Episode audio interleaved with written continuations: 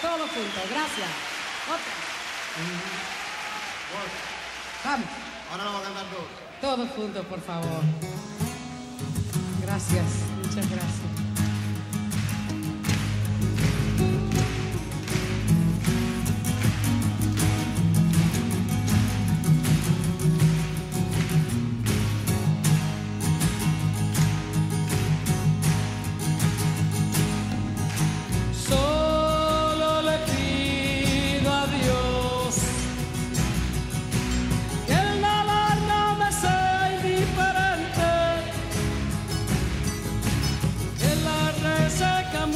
Muito bem, meus amigos dos Três Teses. Estamos aqui iniciando mais um especial.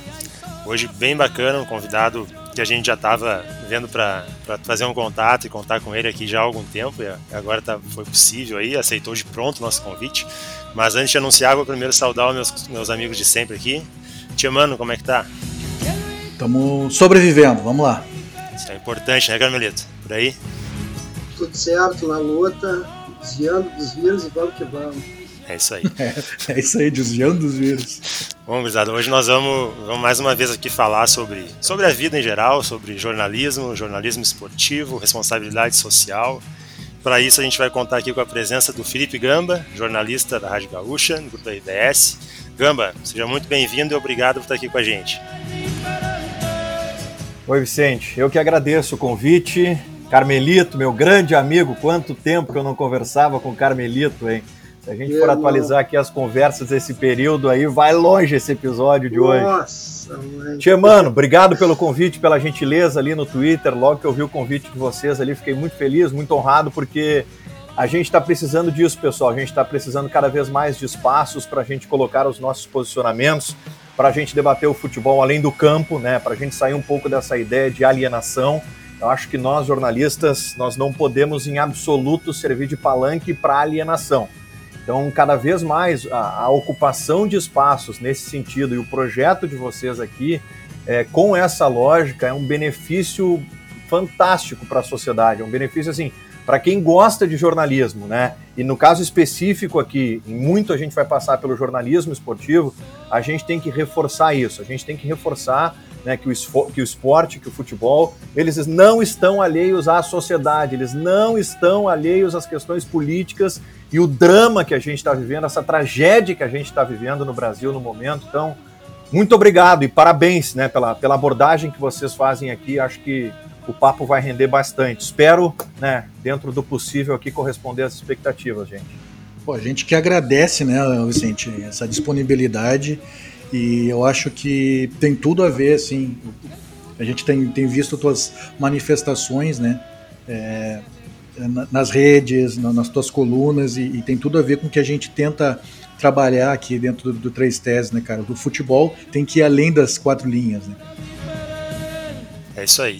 Uh, Gamba, eu quero então já começar te perguntando algo nessa linha, né? Vi uma coluna que tu escreveu recentemente sobre um sentimento que eu também tive no ano passado, quando começou o movimento do retorno do futebol, né, em meio à pandemia. Que é aquela sensação assim de, de uma impotência, né, um certo constrangimento, em, em algum aspecto até uma certa culpa por estar acompanhando futebol, falando sobre futebol, né, no meio desse caos que a gente vive. Né? Então eu queria que tu falasse um pouquinho pra gente sobre esse sentimento, como é que está sendo para ti lidar com isso, trabalhar diretamente com o futebol nesse momento. Bom, Vicente, é, é bem difícil, bem difícil. Eu, eu vou pegar aqui um- uma linha do tempo para vocês, assim, para os nossos ouvintes, para tentar exemplificar aqui mais ou menos o meu sentimento. No ano passado, quando a gente teve a paralisação do futebol e do esporte na pandemia, ali a partir de março, que a gente começou com as paralisações, né, o Grupo RBS adotou como, como medida não interromper os programas de esporte. Então eu apresento um programa ao meio-dia e eu teria que seguir apresentando esse programa com o esporte paralisado. Mas vamos lá. Vocês sabem que o meu programa, ele não fala de esporte, ele não fala de futebol, ele fala de Grêmio Inter. né? Então aqui no Rio Grande do Sul, a gente fala de Grêmio Internacional. Então não tinha competição em andamento. Naquele momento, os clubes sequer estavam treinando. A retomada dos treinamentos foi um outro passo lá na frente. Então, ali naquele momento, a gente começou a pensar muito, assim, eu e, o- e os produtores, as produtoras que passavam pelo programa, o que, que, a gente ia fazer, afinal de contas? Porque é um programa informativo, não é um programa de debate, né? Qual o sentido desse programa ele seguir no ar num momento terrível como aquele, né? E, e, e mais que isso, o que, que a gente poderia propor de reflexão para a sociedade para sair dessa lógica que eu falei para vocês antes de alienação? De daqui a pouco eu ter que colocar no ar um programa diário para falar que Inter e Grêmio não estão treinando, que Inter e Grêmio estão, de alguma maneira, esperando a liberação por parte do governo do estado e da prefeitura para voltar a treinar. E esse exemplo que eu quero trazer aqui para o nosso debate. Era muito difícil, gente, né? A gente abordar a tragédia, a pandemia que estava nos seus primeiros movimentos no Brasil, e ao mesmo tempo trazer uma pauta dos clubes fazendo lobby com o governo do estado e com prefeitura para liberação de treinamento nos CTs. Né? É um tanto quanto surreal a gente ter que abordar isso. E à medida que a gente dá voz a isso, que a gente noticia isso, é, a minha sensação é quase como uma sensação de estar dando respaldo para aquilo. Né? Porque as pessoas é, elas têm uma, uma lógica, nem todas, mas elas têm uma lógica que uh, nós, jornalistas esportivos, nós não somos a favor da interrupção do futebol. Porque elas partem do princípio de que é o nosso trabalho. O que vocês vão fazer se o futebol parar? Mas é exato, pelo menos no meu caso, é exatamente o contrário. É muito maior do que o futebol. A gente está falando de uma questão social, de uma tragédia que a gente viveu lá e continua vivendo aqui. Mais de um ano. Então, é, é, essa ideia de dar, de dar visibilidade a isso e essa sensação de, de estar respaldando aquilo era um constrangimento muito grande. E ali a gente entendeu o seguinte: que era um momento uh, do programa e, e, da gente ir além disso com os posicionamentos. Noticiar, ok, mas se posicionar com relação àquilo e mostrar para a sociedade, para os ouvintes, que aquilo ali era um tanto quanto inacreditável o que estava acontecendo. Gente, eram, eram, eram atitudes negacionistas, né, que partiam desde a Federação Gaúcha, passando pelos clubes, o governo do estado sendo pressionado. Eu lembro das entrevistas virtuais do governador, onde se perguntava sobre crianças que não estão indo para aula, as pessoas que estão perdendo o ano letivo, e na sequência a pergunta era: e o futebol e o campeonato gaúcho, quando vai voltar? Pelo amor de Deus, gente. Era um, era um negócio inacreditável, era inacreditável. Ah, mas era, mas era a tua editoria, tu tem que entender pelo viés da tua editoria. Nem assim eu consigo compreender, desculpa. Nem assim. Eu não consigo imaginar que as pessoas consigam colocar o futebol acima de questões muito mais sérias e muito mais importantes. Isso foi março, abril do ano passado, e a gente está em abril de 2021 e o que, que a gente está acompanhando? A CBF querendo comprar vacinas, a Comebol recebendo doações, entre aspas, de vacinas. Ou seja, o futebol, o show não pode parar. Por quê? Por uma questão meramente comercial. Eu, quando ouço é, a defesa de que o futebol não pode parar por causa do entretenimento, para as pessoas permanecerem nas suas casas, Desculpa, Vicente, Carmelito, mano, mas isso é pura demagogia. Vocês sabem que o futebol ele não está ele não tá acontecendo para as pessoas ficarem nas suas casas com entretenimento. Não, o futebol está acontecendo para o dinheiro continuar circulando. Para essa questão comercial continuar muito presente. A Comebol está defendendo seu produto, a CBF está fazendo o mesmo. Estão furando a fila. Né? É, é, é aquela lógica assim, hoje, hoje não, em, seguida, em seguida, sabe o que, que a gente vai ter? Estádios, vou usar uma figura, tá? Estádios lotados escolas fechadas. É isso que a gente vai ter. O, o, o cenário vai ser exatamente esse. Professor não sendo vacinado, os alunos não conseguindo voltar para as aulas, mas o futebol, ah, o futebol não pode parar. A Libertadores segue acontecendo, a Sul-Americana, a CBF, olha como a CBF é boazinha, ela vai lá comprar vacinas para vacinar os seus profissionais, para preservar os seus profissionais. Não, ela não quer que o show pare. É isso que ela quer, é isso que ela quer. E assim, se a gente começa a normalizar isso, nós, como jornalistas, e a gente não questiona isso, olha o desserviço que a gente presta para a população. Olha o desserviço né, que, que muitas visões, normalizando isso, naturalizando isso, estão prestando para a sociedade, gente. Ah, porque o futebol não pode parar, eu tenho que ter o meu lazer na quarta-feira à noite de, de assistir o meu jogo na televisão. Não, gente, tem coisas muito mais graves acontecendo, muito mais graves. A gente, a gente simplesmente, eh, vou falar especificamente do Brasil, a gente sequer tem uma gestão da pandemia. É um descontrole absoluto o que acontece aqui, absoluto. E aí a gente acompanha os times disputando as competições nacionais, é Copa do Brasil e agora vai para a Libertadores da América e de uma maneira que é, eu ouvi muito isso lá em março, abril do ano passado. É, o esporte, o futebol especific, especificamente, será um respiro para a sociedade. Né? O entretenimento para a sociedade, como se os jogadores fossem marionetes, né? Eles não têm vida, eles não têm famílias, né? Eles podem lá, né, de alguma maneira se arriscar, sendo cobaias, para que as pessoas continuem respirando, consumindo conteúdos voltados ao esporte. Então, assim, me estendi um pouco, assim, Vicente, porque é um, é um tema bem delicado, assim, eu, eu entendo que uh, passa muito, passa muito pela gente, jornalistas. Eu acho que a gente tem muitos colegas que nesse momento, uh, eu, eu, não vou, eu não vou fazer uma crítica aqui por quem não se posiciona, tá? Eu vou, eu vou fazer uma crítica talvez por para quem poderia se posicionar e não se Eu não vou cobrar, por exemplo, que colegas novos que estão ingressando agora, seja no mercado de trabalho ou na atividade profissional, eles se posicionem porque vocês três sabem que tem muita coisa por trás. Né? Tem muita coisa por trás do tipo uh, o receio e o medo de perder, de perder o emprego quando se posiciona.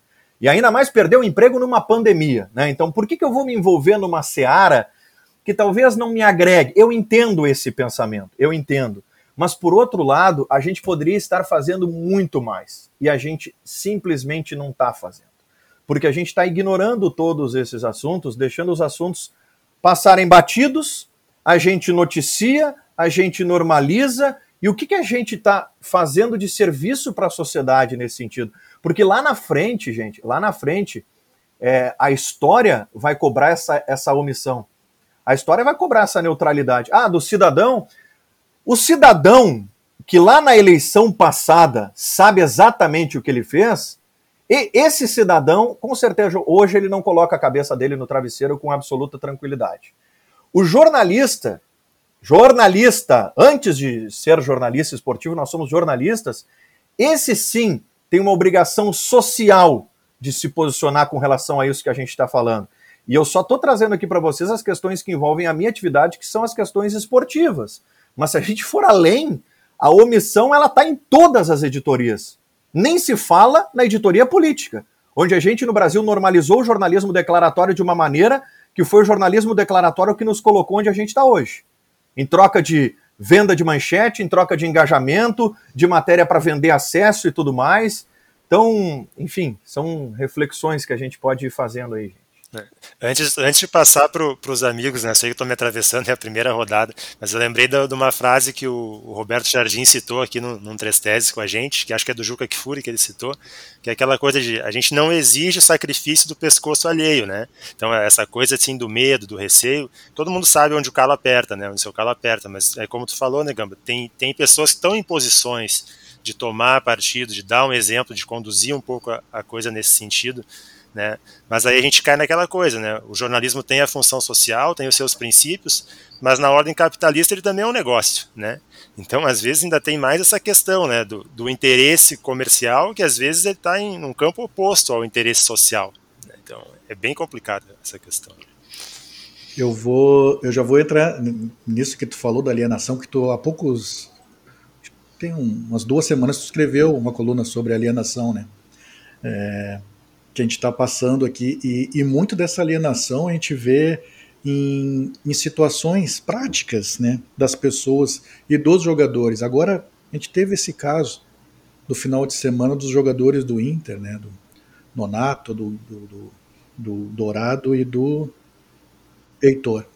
Dos três, né, na, na folga aí para Santa Catarina, enfim, com as suas esposas, namoradas, mas é, ter aquela aglomeração, né, aquele pessoal lá nos barcos, e aí isso, isso parte muito dessa alienação que o pessoal normalizou tanto, e, e, tu, e tudo dentro do futebol está sendo normalizado, como se a gente não tivesse passando num período de pandemia há mais de um ano.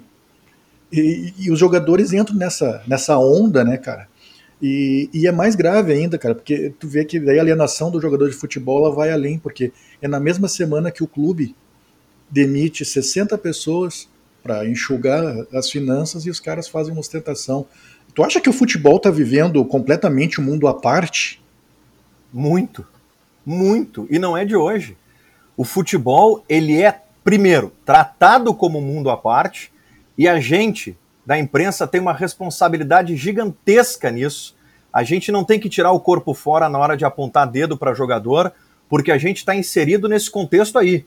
A gente quando idolatra jogador do dia para noite, a gente quando fica de alguma maneira com essa postura paternalista para jogador de futebol, que os clubes têm, a imprensa também tem.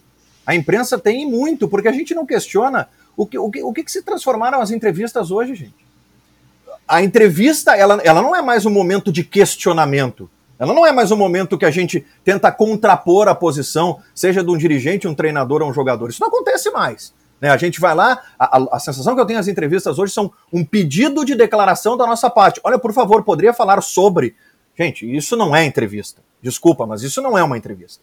E essa questão do mundo à parte, nós somos responsáveis, os clubes são responsáveis, porque à medida que o jogador de futebol ele sente que ele pertence a um mundo que ele não existe, e, e pessoal, vamos combinar aqui, esse mundo ele é irreal, ele é irreal, né? Eu, eu, eu sempre crio para mim a imagem é, e isso na Copa de 2014 mostrou muito para mim assim, a imagem de um, de um grupo de jogadores, de um selecionado dentro de um ônibus transitando por Salvador na Copa do Mundo, que é onde eu estava. E aqueles jogadores milionários dentro daqueles ônibus, né, com aqueles vidros fechados, que as pessoas não conseguem ver quem está dentro daqueles ônibus, mas aqueles jogadores eles olham a realidade do nosso país. Eles passam pelas mazelas do nosso país, pelos dramas do nosso país. E aquilo ali, aquilo ali para mim, representa exatamente o que é o futebol hoje. E pode, pode trazer para nossa realidade aqui, quando os jogadores de Grêmio Internacional estão nos seus ônibus transitando pela, pela cidade? Será que aquilo ali não, não, será que aquilo ali não sensibiliza? Será que aquilo ali não choca? Será que eles não consomem notícias? Será que eles não olham, não, não olham que naquela semana o clube demitiu sessenta e tantos funcionários e muitos deles continuam lá com seus salários milionários? Eu não estou entrando aqui no mérito que te, eu não estou defendendo em absoluto que teriam que sair os jogadores. Não é isso que eu estou dizendo. É, eu, eu, jamais vou pedir saída de jogadores, jamais, porque o emprego é, é o que mantém as pessoas. Tá? Então, assim, a questão é aquilo que o Mano falou, a mensagem, né? Olha a mensagem que está se passando justamente naquela semana. Olha a mensagem que está se passando no momento de pandemia. Uh, o Dourado, o Heitor e o Nonato, eles têm a vida inteira, Carmelito, a vida inteira para pegar o carro deles, para pegar um avião particular, ir para o litoral de Santa Catarina, entrar numa lancha, fazer foto, fazer histórias, beber o que eles bem entenderem, na folga deles, em um outro momento, mas não agora. Né? Eu, eu, eu, eu ouvi muito né, sobre esse episódio que os jogadores precisam de um momento de folga para relaxar. Eles estão tendo um momento de folga para relaxar na casa deles, com os familiares deles. Por que a necessidade de ir para o litoral, de fazer aglomerações e ostentar? E aí chega naquilo que eu quero trazer para vocês. Não basta ser milionário, não basta ser visto pela sociedade como um profissional que está muito acima dos demais. É preciso ostentar, é preciso esbanjar, é preciso mostrar para as outras pessoas como eu estou bem, como eu tenho sucesso na minha vida, como eu não sou como vocês, porque isso destaca, isso mexe com o ego. E aí as pessoas e o jogador de futebol, os jogadores, gente, eu não vou generalizar, porque eu não quero ser injusto, mas a absoluta maioria são egocêntricos. O Carmelito sabe do que eu estou falando, Vicente sabe, o Mano sabe. Eles não sabem lidar com uma crítica. Uma, uma crítica eles não sabem lidar. Não sabem lidar. Com a adversidade. Uma crítica já me lindra. Já me lindra. E aí eu vou entrar num outro ponto. É, a boa parte deles veio de baixo, gente. Veio de baixo. Enfrentou todas as dificuldades que a maioria da nossa população enfrenta. Né? O que, que acontece nesse meio do caminho que eles se descolam de uma maneira da realidade social do país e que passam a viver nesse mundo paralelo. Teve um episódio essa semana que o Hulk, jogador do Atlético Mineiro, colocou uma foto. E aí foram fazer uma, uma matéria sobre a foto dele apoiado no carro dele. Descobriram que a meia que ele estava usando custa dois mil reais. O Hulk tem, o Hulk tem dinheiro para comprar a meia de dois mil reais. Mas qual é a necessidade de transmitir essa mensagem num momento como esse para a população brasileira, que ele usa uma meia de dois mil reais? Quem é que no Brasil ganha dois mil reais de salário? Entende? 14, Então, 14 milhões de desempregados. 14 Quando milhões. querem, aí tentam dar um auxílio emergencial de 600 reais, eles tentam diminuir para 300, para 200, ou não dá. 250. É, é muito triste, gente. É muito triste. Por isso que eu falei da nossa responsabilidade, porque a gente trata isso de uma maneira normal. A gente, a gente é, é muito triste. Por isso que eu falei, mano, da nossa responsabilidade. A gente também tem que. O, o que, que a gente faz para mudar isso? Ah, o jogador tem o direito, o dinheiro é dele. Eu entendo tudo isso. Mas eu me preocupo é com a mensagem e com a falta de compromisso social de muitos deles. É, não, e, e, tem outra, né, cara? A gente viu também que esse mundo do futebol, esse glamouroso, é, ele também é, ele, ele, pode ser cruel. Essas, uma semana atrás estava rolando aí o jogo do, do Vasco contra o Tom Bense. Daí eu identifiquei o goleiro do Tom Bense, quem é. O goleiro do Tom Bense era aquele que era do Santos, que num, num vídeo Felipe. colocou lá. É, o Felipe colocou lá que o que ele gastava de, de ração pro cachorro dele, o cara não ganhava por mês. Ele falou isso pro torcedor do Santos, que criticou, que ousou criticar ele. Tá lá, cara, tá no Tom Bense, tudo bem, o Tom Bense tá, tá fazendo o trabalho dele, mas o mundo dá voltas também. E o cara, se não aprende, ele tá lá em cima, mas daqui a pouco. E o pensamento da maioria é esse. Se não tem um trabalho de conscientização desses jogadores, é esse. Eu ganho muito mais que tu. O que eu, o que eu gasto com ração do meu cachorro, tu não ganha no mês.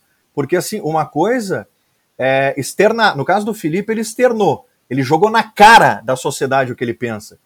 E os que não falam, mas pensam?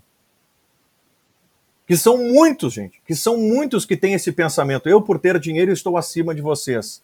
Então, o que, que o jogador de futebol ele faz pela sociedade. Vamos parar para pensar assim, o que, que ele faz? Ah, eu cumpro o meu papel de ser jogador, uh, corresponder ao meu clube que paga o meu salário, dar alegrias para o meu torcedor. Por favor. Por favor. É, desculpa, Natal, mas não tem mais espaço para isso. Ou então no Natal dá um peru para uma família, dá um brinquedinho para outra e acha doa, que tá doa fazendo... camisa, doa camisa para um, um sorteio. Não estou dizendo que isso não seja necessário, porque nós vivemos um país de uma miséria gigantesca, mas que nem o Gamba estava falando, poderia ajudar muito mais pela visibilidade que tem. Né? E eu aproveito, Gamba, já te pergunto mais ou menos nessa, nessa, nessa, nessa área. O que, que tu acha que a gente poderia mudar como sociedade para fazer com que o futebol trouxe, uh, nos, nos trouxesse mais uh, informações do que só esses banjamentos, só essa glamorização? Como é que poderia ser feito isso? O que, que, que tu imagina como é que poderia ser feito? Eu vou, eu vou, eu vou fazer uma análise em cima da nossa profissão. Tá? O, que cabe, o que cabe a nós, jornalistas, nesse sentido. E aí a gente vai entrar lá atrás, tá? Para mim, o grande problema está na origem do modelo de produção que nós temos hoje. E eu aqui trago exemplos concretos para vocês. Se eu tenho uma empresa, um veículo, e eu trabalho com uma informação, tá? Que o Neymar comprou um relógio que custa 250 mil reais e eu publico essa matéria. Eu faço uma matéria ou uma coluna dizendo que é o momento dos jogadores terem uma maior consciência social, responsabilidade, saírem dos seus mundos paralelos, deixarem de imaginar que são seres inatingíveis e tudo mais. Onde que o torcedor, o público consumidor vai clicar? Relógio. Esse é o primeiro ponto. Esse é o primeiro ponto. Tá? Esse é o primeiro ponto. Vai, vai clicar no a relógio é... e vai dizer que tu quer lacrar com a outra é, matéria. É. Tem que clicar no relógio. É, é isso. Aí, qual é o sinal? Qual é o sinal que esse público está dando para aquela empresa? Que ele quer que as matérias sejam do relógio, não do social. Esse é um ponto muito claro. Agora, respondendo a pergunta do Carmelito, o jornalismo vai se transformar nisso? Vai ser isso? É isso? O jornalismo esportivo virou isso. Não, porque se virou isso, que sejam transparentes com o público.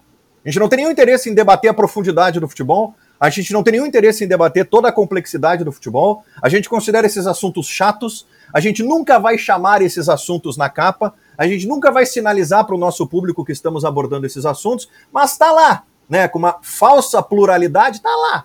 Mas o que vende mesmo não é isso. O que vende mesmo é o entretenimento, é engajar as pessoas com a futilidade do futebol.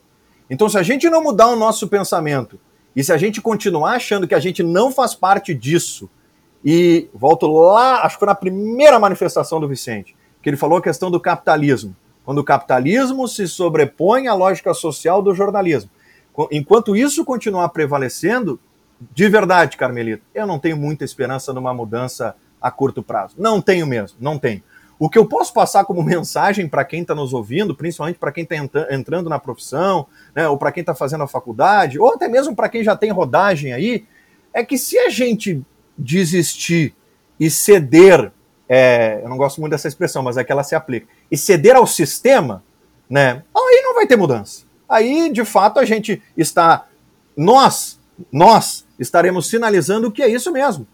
E a gente vai continuar fazendo com que essa roda continue girando para que a gente possa preservar os nossos empregos, para que as empresas continuem tendo retorno. E por que, que eu vou perder tempo, entre aspas, discutindo outros assuntos em torno do esporte que não esses?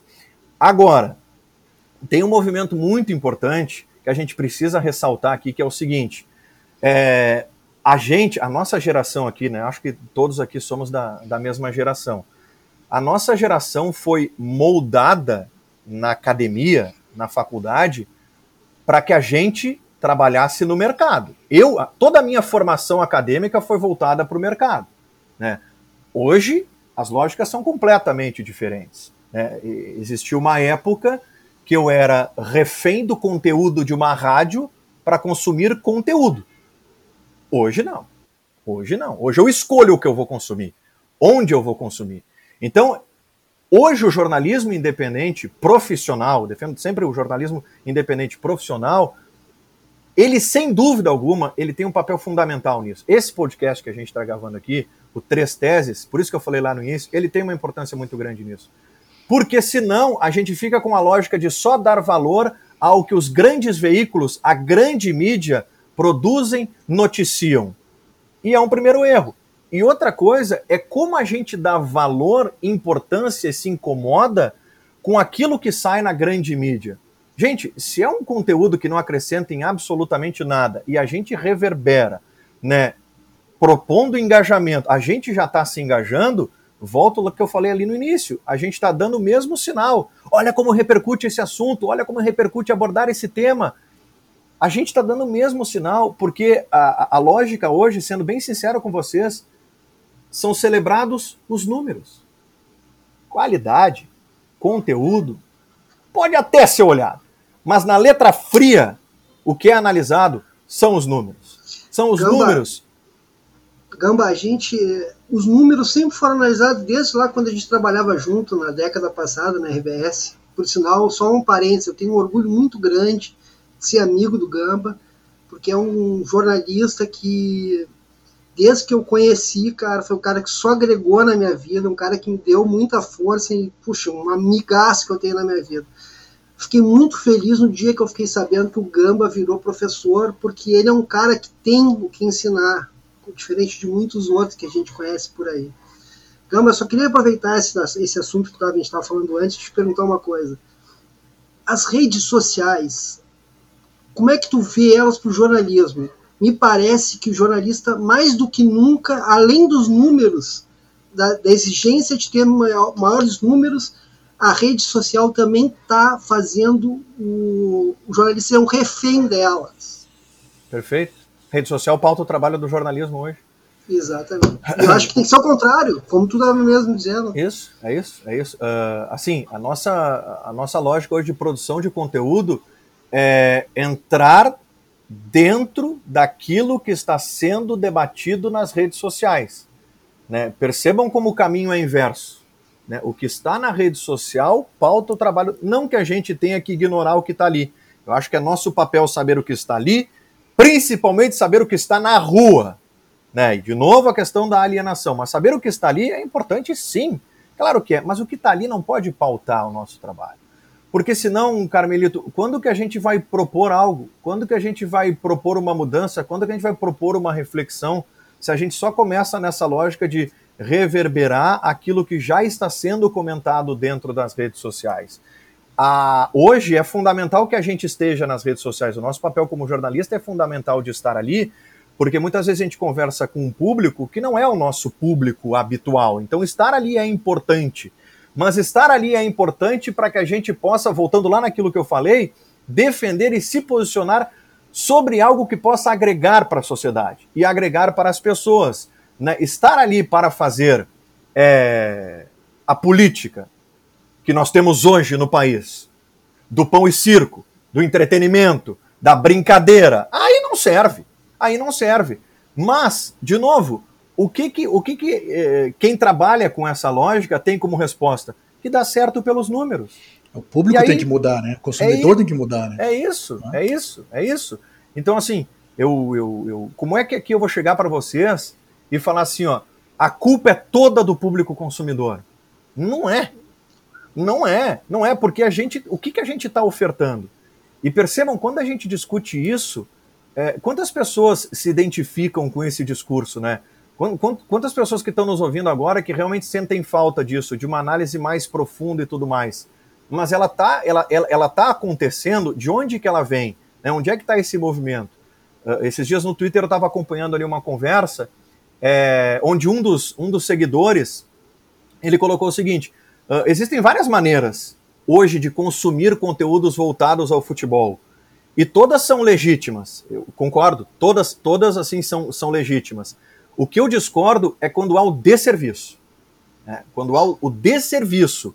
Quando a, gente não, é, quando a gente não agrega, tá? quando tem ali um, um, uma, uma lógica de simplesmente uh, explorar o engajamento, porque é exatamente isso que acontece. Né? Aí a gente não está sendo jornalista, a gente, a gente simplesmente não está fazendo absolutamente nada daquilo que a gente se propôs a fazer lá atrás. É lá quando a gente entrou na faculdade, tu, ah, mas essa conversa aí é utópica. Isso não existe, tem que seguir o capitalismo, a lei do mercado, essa conversa de vocês aí não vai dar em nada. É, mas esse pensamento aí é a grande barreira para que a gente vá além. É a grande barreira para que a gente, quem sabe de alguma maneira, com um pequeno, pequenas atitudes, pequenos gestos, consiga mudar uma realidade hoje. Que é uma realidade que eu repito, é difícil de mudar num curto prazo. É bem difícil, porque a gente está habituando o público a consumir dessa maneira. Né? Mas assim, de novo voltando àquela lógica, Carmelito, da, daquilo que a gente, lá na nossa faculdade, a gente estudava, que era aquela lógica da comunicação de massa, né? A gente está muito preso a isso, né? A gente está muito preso a isso. Eu acho que os pequenos movimentos, né, os pequenos projetos né, aquilo que se propõe a uma discussão que traga profundidade para as pessoas, isso precisa ser enaltecido. Né? Eu acho que isso precisa reverberar. Eu acho que isso que tem que chegar nas pessoas para, de alguma maneira, a gente parar, pensar, refletir o que, que eu fiz para mudar isso? Né? O que, que eu tentei fazer para mudar isso? Né? Porque daqui a pouco vai chegar um momento é, que não vai ter como fazer algum movimento simplesmente para mudar um hábito de consumo. Porque esse hábito de consumo que já está consolidado, ele vai, vai ser concretizado ainda mais. É, imaginem, gente, um jornalista entrando numa redação jovem, é, que condições ele tem de, por exemplo, contra-argumentar contra uma lógica de mercado, né, ou uma, uma, uma ideia de negócio, um modelo de negócio que está sendo implementado pela empresa? Não tem, ele vai cumprir. Né, aquilo vai chegar pronto para ele, ele vai cumprir, por mais que ele seja contrário né? Ele também precisa sobreviver, ele também precisa ter um salário. Mas é que eu, é, eu, é, eu sempre defendo que no nosso, a nossa profissão ela vai além disso. Né? A, a nossa profissão, a, a gente precisa fazer com que as pessoas entendam aquilo que está chegando para elas. É fundamental a gente interpretar aquilo e não só consumir de, de maneira mecânica, automatizada, que é o que acontece hoje, né? Gamba, eu quero ainda nessa parte da responsabilidade social, né, é, te ouvir um pouco sobre os clubes de futebol, porque a gente tem, né, a responsabilidade social de cada cidadão, né, de cada um de nós, né. Acho que posso citar como exemplo da tua pessoa projetos que eu conheço, por exemplo, como o Imbelendon, que tu busca divulgar e tal, né. É, tem a responsabilidade social do jornalista, que tu já falou bastante, é, mas agora a gente teve né, uma data recente agora, que é o 31 de março barra 1 de abril, né, que é a data correta do golpe. Né, é, a gente, eu, eu, vi, por exemplo, tu num programa de rádio, expressamente falar um ditadura nunca mais. Né. A gente viu alguns clubes brasileiros fazerem algumas postagens, alguns, alguns tímidos ainda, outros mais explícitos, alguns não fazerem nada, como o caso do Grêmio, né, deixar a data passar em branco. Mas a gente já discutiu aqui com a nossa querida amiga Nájila Diniz, inclusive, um abraço para a Nájila, né, sobre responsabilidade social e ex-amiga ex -amiga do Carmelito. Ah, né, eu não sei se ainda é ex-amiga. Não, é ex-amiga, ela não me dá mais bola, impressionante. Mas assim, né, cara, os clubes eles têm um poder de mobilizar milhões de pessoas né, em determinada direção, ou ao menos fazer com que elas pensem sobre algo, ou se sintam até contrariadas por alguma coisa, mas enfim, provocar alguma reflexão. Então, me assusta muito quando a gente vê torcedores e às vezes até alguns, alguns da imprensa esportiva é, dizerem que clube de futebol e política não se misturam, ou que né, o futebol é um mundo à parte onde tais questões não devem entrar ou ser tratadas. Né? E a gente sempre coloca aqui que tirar a política ou tirar a intencionalidade das coisas é tirar a humanidade das coisas. Né? Tudo é feito por pessoas e tudo Os clubes argentinos ensinaram aí há pouco tempo, né? Exato, memória, não, verdade e justiça. Se a gente for né? analisar se a gente for analisar a nossa história mesmo, tem grandes jogadores que de alguma forma fizeram o seu papel, como Sócrates, como tantos Reinaldo. outros. Né? Reinaldo, é. Ah, exatamente. Então, Gamba, eu quero saber assim de, de, ti, né, que tem essa proximidade, né, de, da relação de dentro de clubes e, e, com a imprensa esportiva e torcedor em geral, como tu vê essa parte da responsabilidade social dos clubes? Quanto isso ainda está atrasado, pode avançar? Como tu vê isso? Está muito atrasado, muito atrasado. Isso faz parte da nossa história de omissão. Né? A história, a nossa história é marcada pela omissão. A gente está em 2021 e há um melindre, um medo de colegas jornalistas em abordarem o assunto ditadura que é assustador. É assustador. Gente com posição, gente que poderia agregar muito, é, ou que se recusa por não querer se indispor ou porque simplesmente, que é o que eu não quero crer, porque são jornalistas, entendem que foi um momento que fez parte apenas da história do Brasil e que não deixou nenhum rastro de sangue, como deixou. Então, o primeiro ponto é o seguinte: por que, que há o medo? Por que, que há o receio? Isso em tudo, em tudo. Para jornalista é assim: se a gente for se posicionar sobre algo, a gente não vai agradar todo mundo certeza absoluta. Então desistam e vão fazer outra coisa. Agora, o nosso compromisso social e uma data como essa, lá no dia 31 de março, ela passou, gente, por colegas jornalistas, em boa parte, batida. Bate, ignorada. Igno ah, hoje 30. E onde é que está o posicionamento? Né? A, a expressão ditadura causa um medo nas pessoas em só citarem a ditadura e se posicionarem contra a ditadura que é um negócio assustador. Porque é, é o momento justamente de trazer para a sociedade informação sobre o que foi a ditadura, gente. Ler sobre o que foi a ditadura. E não deixar que se propague a desinformação. Hoje o que nós temos é um, um processo que se acentuou desde 2018 que é simplesmente desconstruir para as pessoas o que foi a ditadura. E muitas pessoas que estão nos ouvindo agora, tomara que não, porque eu tenho certeza que o ouvinte aqui do Três Teses não tem esse pensamento, mas muitas pessoas defendem que foi um grande momento na história do Brasil. Vocês sabem disso. Vocês sabem disso. É só vocês fazerem uma rápida visita, se, se tiverem estômago, ao esgoto das redes sociais. E vocês vão perceber o que se fala sobre ditadura. Então, eu, eu, eu, eu, acima de eu como jornalista, nem como cidadão, mas eu como jornalista, eu não consigo entender e aceitar essa omissão no combate àquilo que foi o pior momento da história brasileira. E a gente está vivendo um outro momento terrível.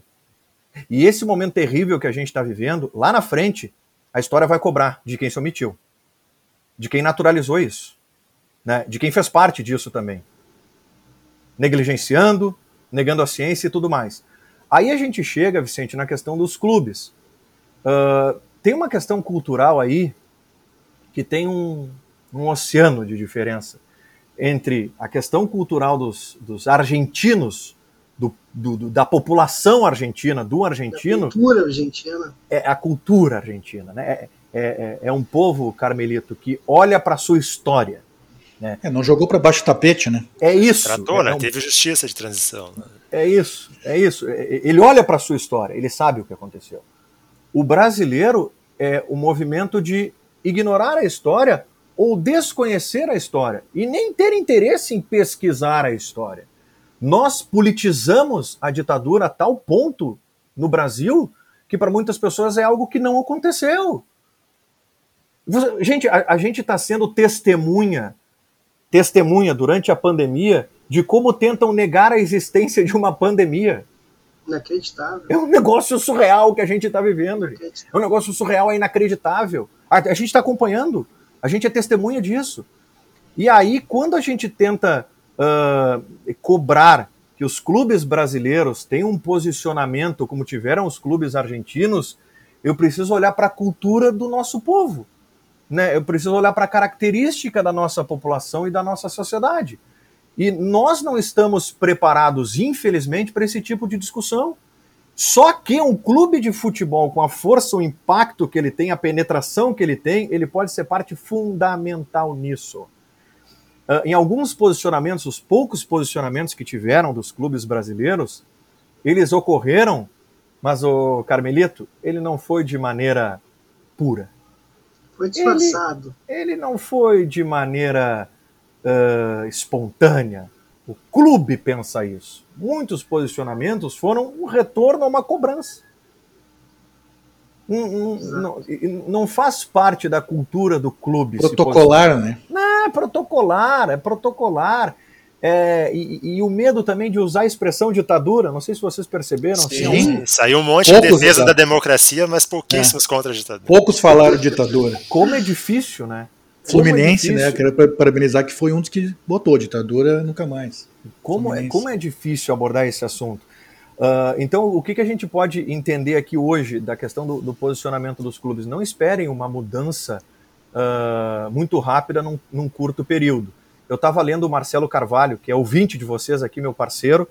É, aliás, um beijo para a Nájila, vocês citaram ela ali antes, né? A gente conversa bastante, tem uma troca legal ali no Twitter. E o Marcelo escreveu algo que eu, eu, eu, sempre procuro olhar o lado otimista da, da coisa, né? Sempre procuro encontrar um lado otimista da coisa. Eu fiquei muito frustrado, decepcionado com a omissão dos clubes, com a omissão de colegas jornalistas, mas o, o Marcelo chamou a atenção. Tá mudando, né? Antes não tinha nada, agora já são poucos. Antes nem se combatia o racismo, nem se colocava uma mensagem de combate ao racismo. Hoje já se debate né, uh, internamente nos clubes a necessidade de se posicionar contra o racismo. Então, eu acho que a, a gente está muito atrasado, sem dúvida, mas há, há, por menor que seja, há uma evolução. Mas imaginem, gente, se o clube de futebol ele já tem esse pensamento, essa mentalidade enraizada lá nas estruturas do clube, imagina, Vicente, o que, chega para o jogador. Né? Eu, eu, eu fico pensando assim, porque o assessor de imprensa de um jogador de futebol não é um assessor de imprensa para dizer, olha, hoje tu tem três entrevistas, hoje tu tem que dar uma entrevista na rádio, tu tem que dar uma entrevista no portal, não, não gente.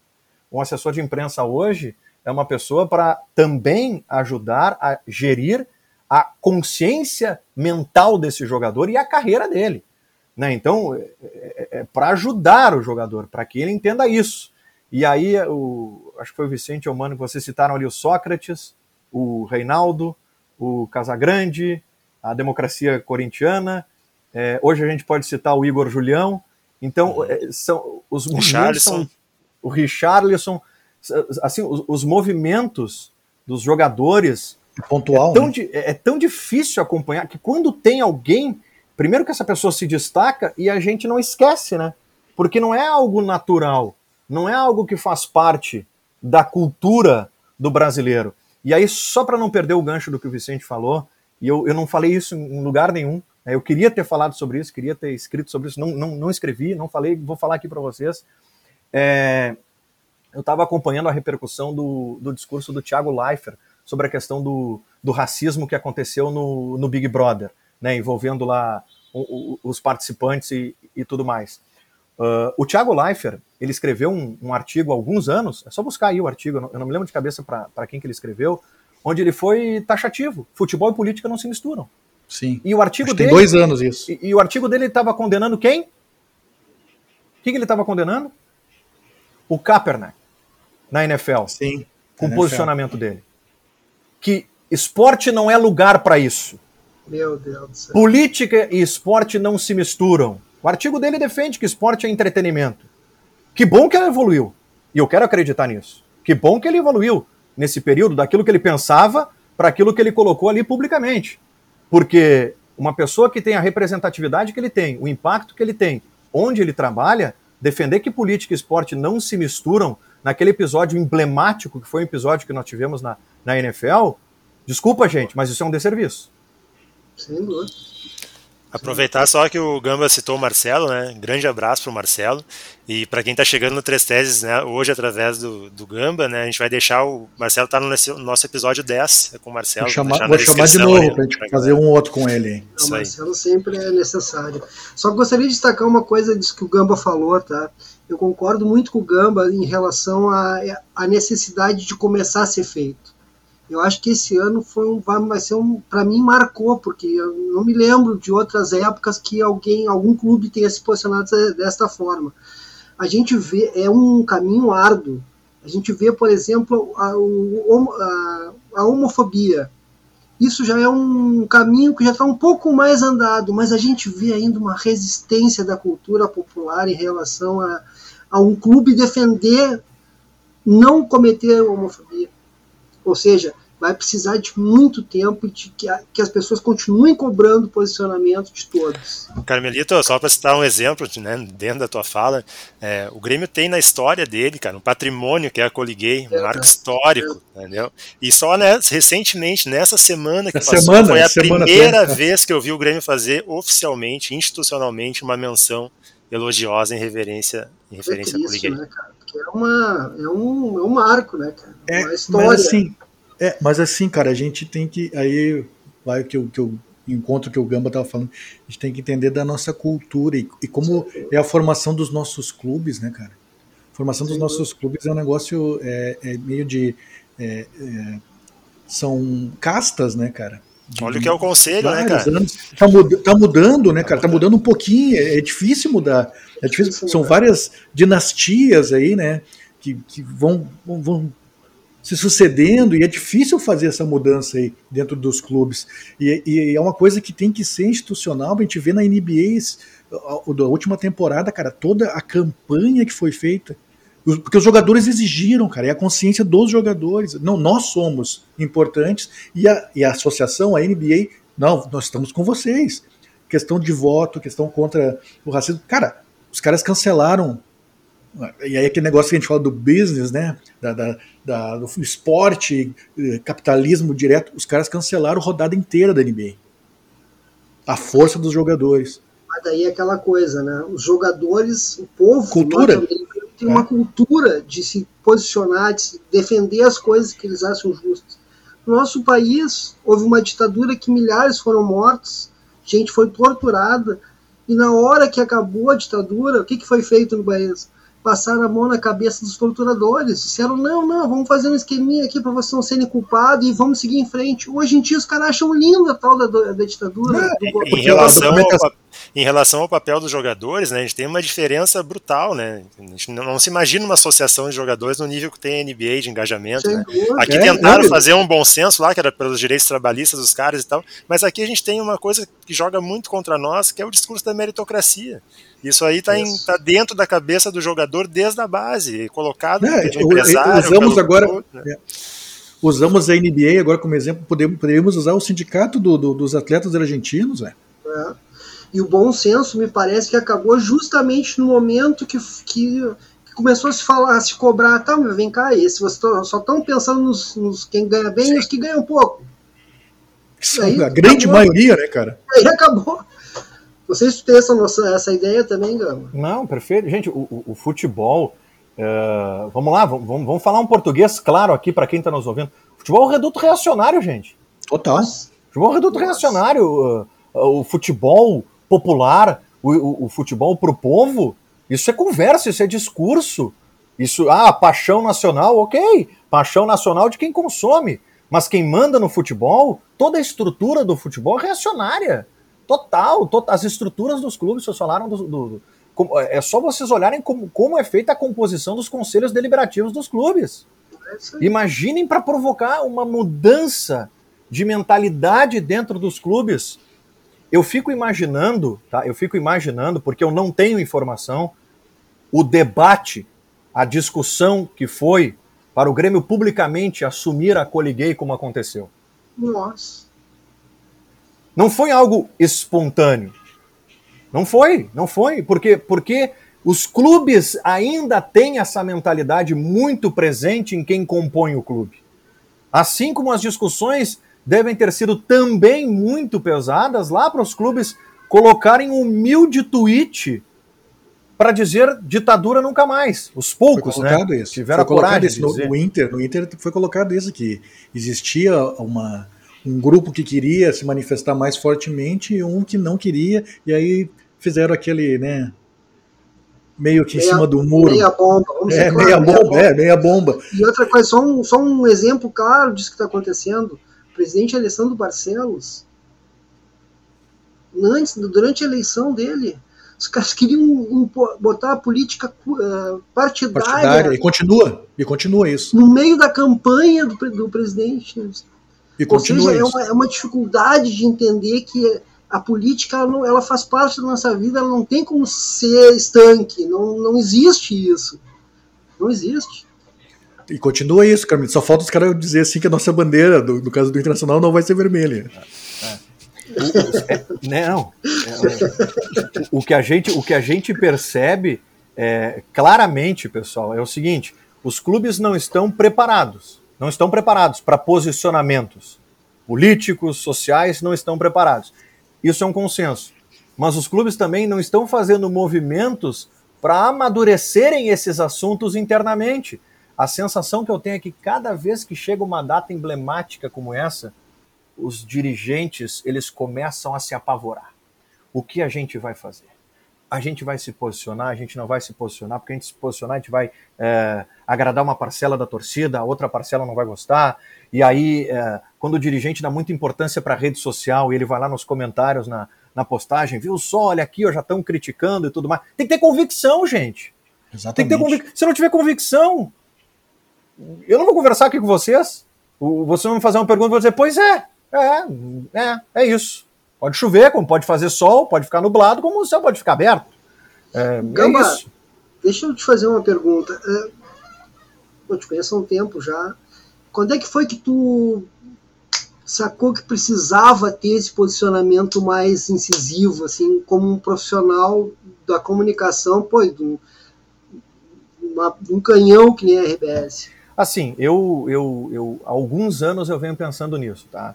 O fato de, de estar dando aula, né, numa universidade, conversando com jovens, né, entendendo a necessidade desses assuntos estarem presentes na sala de aula, mas eu não levava esses assuntos para onde eu trabalho, eu me sentia assim, uh, traindo a mim mesmo, sabe? Aquela ideia de, pois é, mas essa conta não vai fechar, essa equação não vai fechar.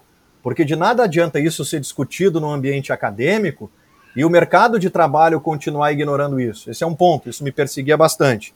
Outra questão era uh, ter coragem de tomar essas atitudes que é de Camilo sabe o que eu estou falando. É difícil, né? Porque à medida que vem o posicionamento, é, vem a consequência disso. É, e a, a consequência também, né? É, e a consequência disso é desagradar algumas pessoas, né? Mas também a gente precisa estar ciente disso. Eu não estou falando desagradar público, eu estou falando desagradar colegas. Estou sendo muito, muito transparente com vocês. É, mas aí, voltando ao que o Vicente tinha me falado lá antes, né, que foi um, um sentimento dele também, a pandemia para mim assim foi o, foi o, o ponto chave do, do, drama que a, que a gente estava vivendo. É, e teve um outro episódio assim que eu, que eu, eu, dividi já quando eu conversei com os guris ali do Gigante Sobre Linhas, o Dricos, o Fábio e o Nando. Eu, eu comentei com eles isso. Durante um período eu, eu, eu, eu, eu passei a ser colunista de Gaúcha ZH. Um, um, período promoveram algumas mudanças na redação e me disseram: ah, a partir de agora, né, a gente quer que tu também seja colunista e tudo mais. Quem foi o gênio? Que, quem foi, eu preciso saber, porque esse cara tem que dar um presente para ele. Não, mas então. Muito obrigado. Deixa, eu não sei quem é, mas muito obrigado. Deixa eu, deixa eu terminar a história. Isso foi em 2019, tá? 2019, ali março de 2019. Aí, ok, vamos lá, vamos aceitar esse desafio.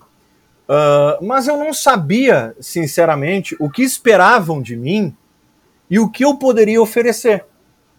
Aí eu comecei a perceber uh, que a lógica ali era engajamento, uh, assuntos que gerassem audiência, né? os famigerados caça-cliques. É, e eu, durante um período de um ano, eu fui essa pessoa. Eu fui, eu fui esse jornalista que eu só buscava o engajamento. As chamadas das minhas colunas eram as chamadas que o, vocês vão lembrar, quando a gente era mais novo, lá criança, vendiam aquelas revistinhas Enigma, né, nos, uhum. nos arma... Lá em Osório vendia muito no armazém, né, o, o que é o que é. E eu virei esse colunista, né? É, o que é o que é? Jogador que joga de cinza no leste europeu, usa meia branca nos finais de semana e pode voltar para um dos dois de Porto Alegre. Ah, fez todo. todo chamo para chamar todo mundo pro negócio. em, em, termos de audiência, tava lá, bem acessado e tudo mais.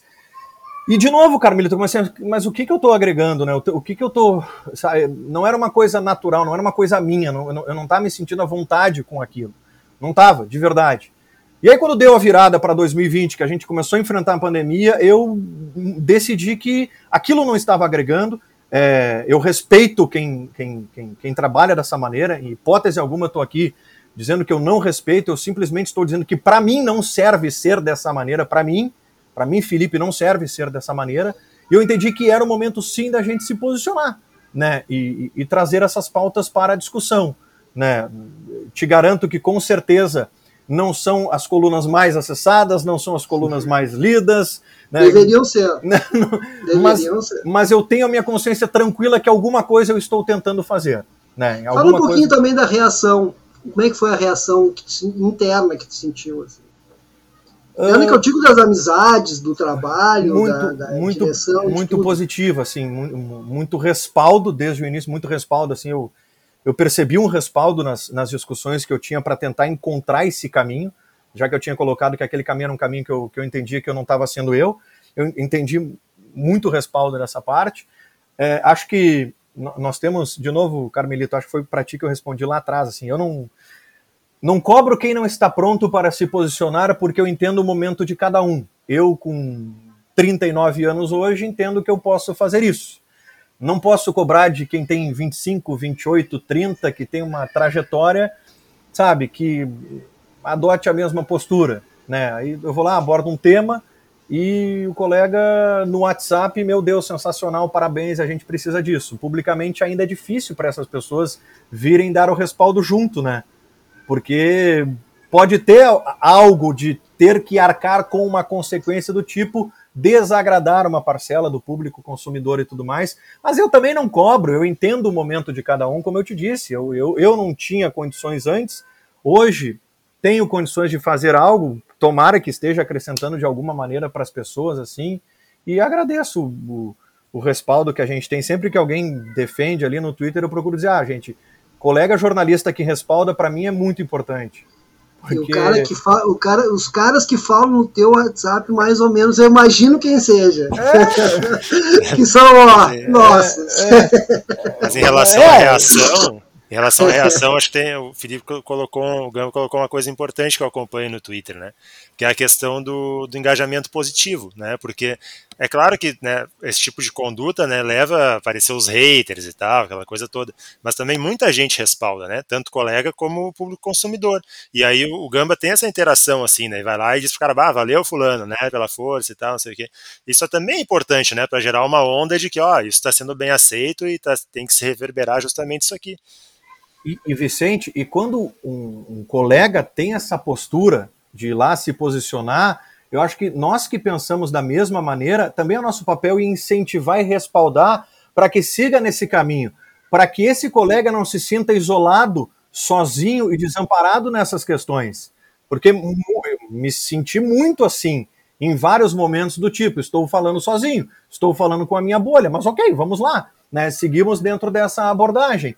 Sei que desagrada uma parcela, sei que outra parcela se identifica, e é assim em qualquer assunto. Né? A gente que trabalha com dupla grenal sabe exatamente como é isso, né? a, a grenalização que existe em qualquer tipo de assunto aqui nesse estado. Então, é, isso faz parte, mas esse respaldo entre colegas na profissão acho muito importante. Eu, eu, isso que a gente está fazendo aqui é um papo, tá? Não é, um, não é uma entrevista e tudo mais. Eu, eu, eu, eu costumo dizer o seguinte: é, a nossa classe ela é muito desunida, tá? E isso, isso, isso eu falo em sala de aula para os alunos, assim. Eu e o Terço, a gente dá aula junto na Famecos e a gente tem esse pensamento muito semelhante. Que assim. dupla, cara, que dupla, cara. Deus Ouvinte de vocês também. Ouvinte Pô, de vocês. Ter, terço, inclu terço, terço, inclusive, que lá na PUC está com um curso de extensão em podcast, né? Que tá para começar. Ó.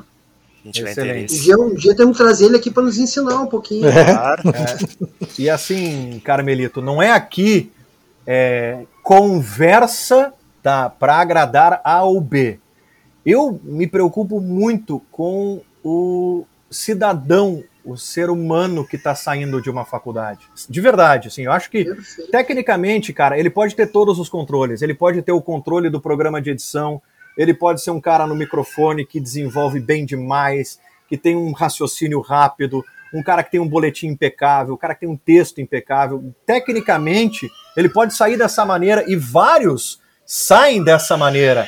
Agora tem um ponto que é o cidadão. Que cidadão é esse que está saindo? Né? É o cidadão que tem a lógica da coletividade? É o cidadão que tem a lógica de respeitar o colega e não o crachazão? Né? Ah, é o meu crachá, eu trabalho só para minha empresa. Velho, tu que te vire, não vou te ajudar em momento algum. Só que, pessoal, o nosso mercado ele é muito pequeno. E vocês sabem, mais do que ninguém, mais do que ninguém, que algo que eu faço hoje, ali na frente, talvez eu tenha que responder por isso. O cara que eu tratei mal por causa do crachazão que eu estou defendendo hoje, talvez eu precise daquele cara ali na frente. E como, e como nós, enquanto classe, não somos unidos, é muito difícil da gente conseguir evoluir num pensamento do tipo, ah, vamos de alguma forma respaldar o posicionamento do Carmelito nesse momento que está defendendo que jornalistas, independentemente de suas editorias, precisam se posicionar contra o caos que nós estamos vivendo no Brasil. Eu sempre vou ter, infelizmente, um colega que vai estar ali torcendo para o Carmelito tomar pancada de tudo que é lado porque ele teve esse pensamento. E, é muito, e eu falo isso com uma tristeza. E falo isso com conhecimento de quem está há 18, 19 anos nessa lida. Que já convivi com muita gente. Muita, no mercado e eh, no mercado e na academia. Que a gente tem uma outra visão, uma outra experiência. Então, assim, o primeiro ponto, eu acho que é a gente ter uma união. Né? Ah, mas isso aí é utopia. Não... Ok. Mas pelo menos ser parceiro né, ser colega. Eu vivi N casos de chegar numa entrevista, eu chegar numa entrevista coletiva, chegar atrasado. Ou porque eu pegou um trânsito, ou isso e aquilo, o cara estava falando lá, e aí um outro colega estava fazendo. É entrevista coletiva, gente, não é exclusiva, é coletivo, o material vai para todo mundo. E eu chegar, cara, tu pode me, me passar por e-mail a, a entrevista coletiva? Ah, não sei, vou ver, dependendo eu te passo, mas fica tranquilo. Nunca chegou, nunca chegou, nunca chegou. É, mas, assim, o, o, que eu percebo um pouco, assim, é que talvez essa mentalidade esteja mudando. Eu acho que há um, há um, um senso de coletividade maior, de, de, de, uma empatia maior. Eu acho que essa geração que está chegando aí, essa geração tem um pensamento um pouco diferente da geração que eu encontrei quando eu cheguei. Que era um pensamento exatamente de não só a concorrência da empresa, mas a concorrência, a concorrência entre os profissionais. E no fim das contas, nós estamos todos no mesmo barco. No fim das contas, estamos todos juntos. No fim das contas, lá, nós somos apenas números. Entende? Então, o que, que vai ficar para nós? O, que, que, o, que, que, o que, que a gente vai deixar? E eu gostaria de dizer para os teus alunos que isso que o Gamba está falando, eu comprovei na, na vida, porque o Gamba foi um cara que me ajudou muito. Eu trabalhava num sitezinho pequenininho, quase inexistente, chamado Final Sports, E o Gamba sempre foi um cara que me deu muita força, sempre me ajudou em tudo que eu precisei. E eu é espero ter ajudado. Assim. E eu espero ter ajudado também o Gamba sempre quando ele Sem precisou. Porque, ó, é raro. É, eu, eu, era, eu era consumidor do final é, Eu também, então eu também, eu também. A gente era, a é, gente era leitor zero aí, agora, certo? É, é, Aproveitando que tu falou aí, Gamba, eu quero. Tu, tu, se posicionou com relação a isso também. Que a gente tem notado aí, no, infelizmente, né, no mundo do futebol aí, uma xenofobia. É um negócio sério, cara, um negócio sério que a gente tenta combater e é difícil porque o pessoal meio que disfarça, né? E a gente, Tipo, eu tive uma decepção nesse final de semana com relação a isso, enfim, mas não vou entrar em detalhes aqui. Uma pessoa que eu admiro que fez a mesma coisa, entendeu? Ah, esse português, pô, cara, se igualou, né? Ela, tipo, e isso tem, tem, tem sido recorrente e, e, é uma coisa assim, tipo, que joga a torcida também pra, contra esses profissionais que estão vindo de fora para trabalhar no Brasil e os caras estão vindo. A gente vê que os caras vêm com uma maior boa vontade e com vontade de, de, de mostrar o serviço deles, de, de, agregar alguma coisa, e são bombardeados, cara. E às vezes eu, eu vejo uma entrevista coletiva, né? A gente vê coletiva, e eu fico triste, cara, porque daí tu tá o cara lá esperando para responder taticamente, faz... e aí não vem nada, vem assim, ah, tu já conhece fulano tal, o que, que tu acha da rivalidade? Pô, cara, não agrega nada, entendeu? E aí depois vem aquelas pauladas, né? De novo, com uma conotação totalmente assim, ó, contra o estrangeiro. E eu já vi tu se posicionar de uma forma brilhante, inclusive aquilo que a gente fala, pô, eu, eu li a coluna e disse assim, cara, perfeito. Porque é aquilo ali mesmo, cara.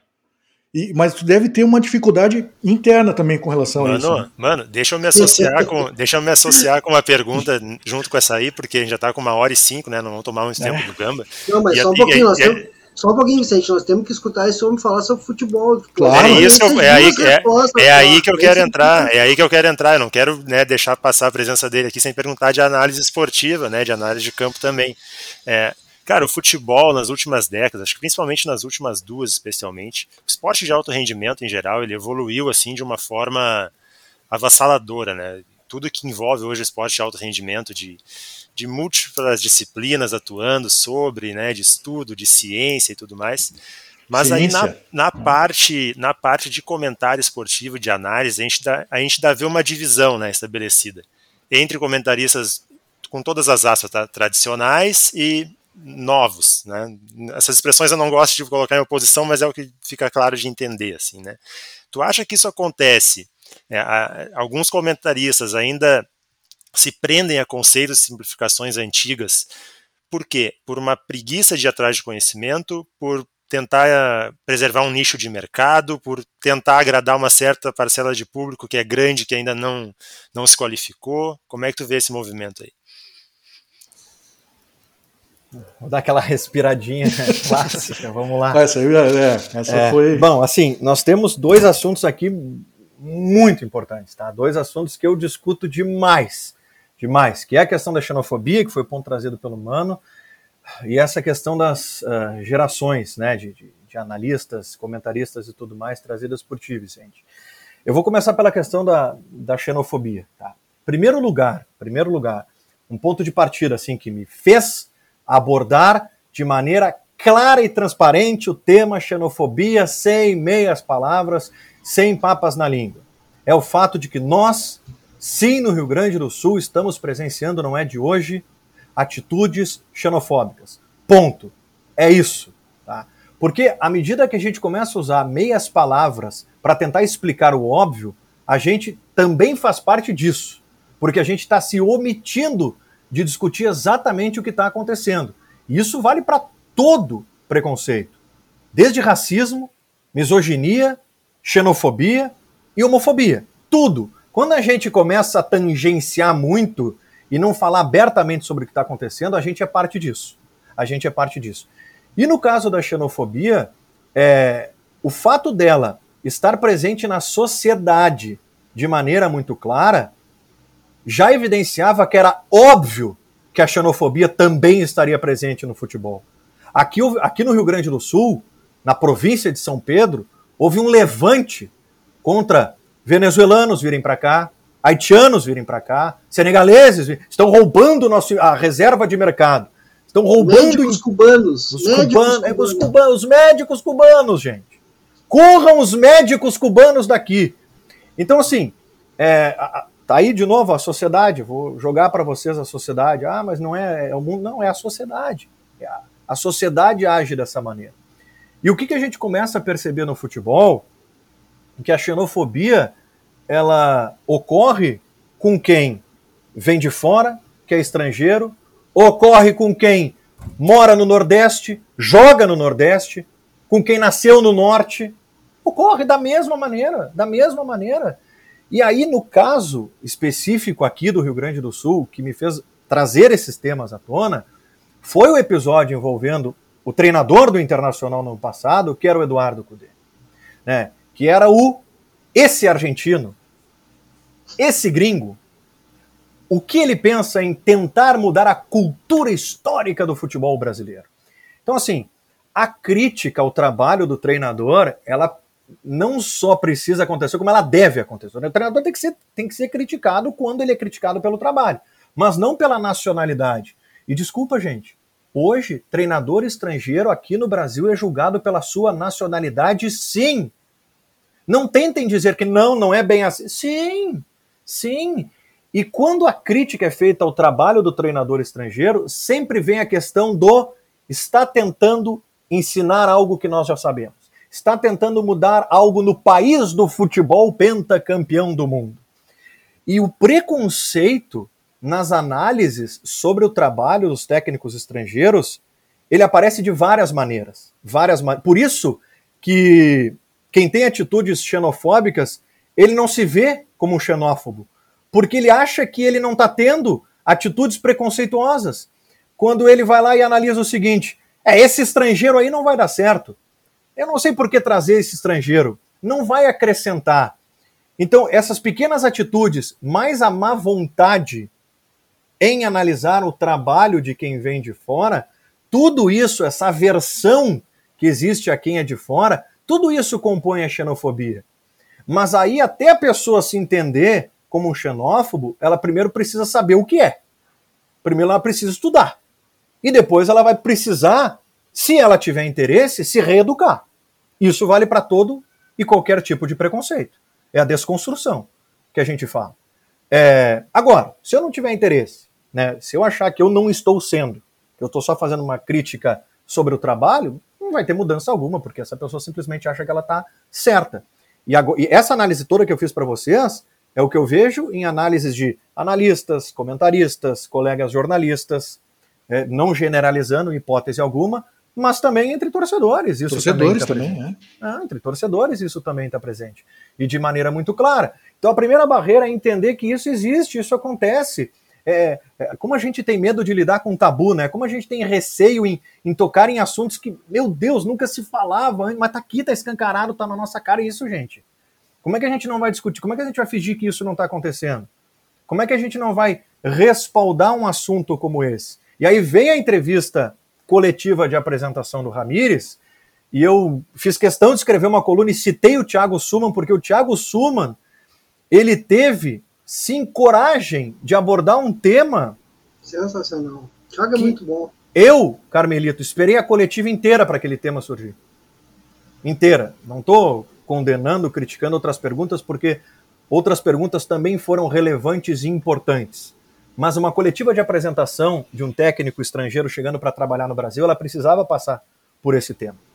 Porque o que o Ramires já está enfrentando aqui e vai seguir enfrentando, o Crespo está enfrentando, o Olan está enfrentando, o Abel Ferreira está enfrentando, e todos os técnicos estrangeiros que vêm para cá enfrentam. Foss- Fossati enfrentou, Aguirre. o Aguirre enfrentou, todo É. mundo.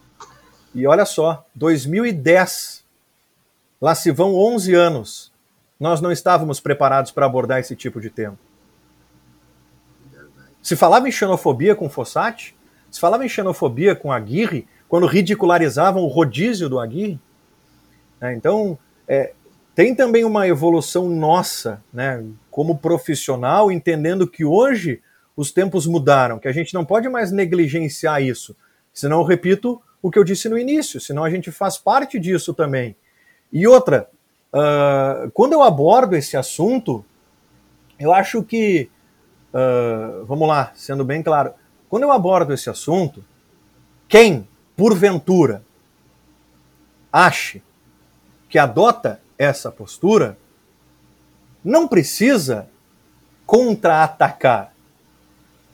Quando eu abordo esse assunto, eu não estou abordando esse assunto para apontar o dedo. Eu estou só abordando esse assunto para que a gente reflita. Discuta? Pare, pense e se de fato a gente está tendo essas atitudes, vamos mudar. Para que a gente deixe de tomar atitudes no uso do nosso microfone, escrevendo nas páginas, atitudes preconceituosas, atitudes racistas, homofóbicas, xenofóbicas. Então, não é apontar o dedo, não é perseguir, sabe? Não é isso. É, é refletir sobre um tema que está aí para todos nós. Né? Porque é muito mais do que só um jogo de futebol. É muito mais do que só análise de um trabalho de um treinador. E se o Ramires tiver que ser criticado, que seja criticado pelo seu trabalho, e vai ser. Podem ter certeza, mas não pela nacionalidade, pela má vontade, pela implicância. É isso que precisa mudar. É isso que a gente precisa entender. E aí, entrando na questão do Vicente, é, nós vivemos já há um bom tempo esse embate, digamos assim, geracional, né? Maneiras e maneiras de entender e compreender o futebol. No final das contas, eu entendo que em muitos momentos essas visões elas se complementam para o público consumidor. Eu acho, eu acho que o empirismo ele não pode deixar de existir. Mas eu acho que só o empirismo, ridicularizando o científico, não tem mais lugar, não tem mais espaço. Não tem mais espaço na mídia e o público não se contenta com isso. O público não se contenta com uma análise do tipo: o Grêmio massacrou o seu adversário. E aí eu abro lá um site de scouts e o Grêmio teve três conclusões e o adversário 16 conclusões. Então, assim, o, o empirismo não pode prevalecer hoje em dia. Claro que é importante a tua percepção sobre o momento do jogo, tu tá no estádio, sensação, né, a, to a, tomada de decisão equivocada no calor do jogo, do jogar, tudo isso é muito importante. Mas desprezar, ridicularizar, como se faz muito com o dado científico do futebol, isso não tem mais espaço. E outra coisa, gente, que às vezes é muito difícil as pessoas aceitarem. Não se trata de um tomar o lugar do outro se trata de acrescentar informações e dados a uma análise que já existe há muitos anos. Já é existe. Né? É qualificar. Mas enquanto a ideia for dessa dicotomia de ele quer o meu lugar, esse dado é mais importante do que eu estou dizendo. Né? Só há lugar para quem tem uma mentalidade, digamos assim, moderna sobre o futebol e não sobre quem tem a vivência do futebol isso não vai acrescentar e não vai nos levar a nada. E, de novo, quando eu abordo isso, eu não abordo no sentido de apontar o dedo e dizer agora o que vale é só o novo. Não é isso, não é isso.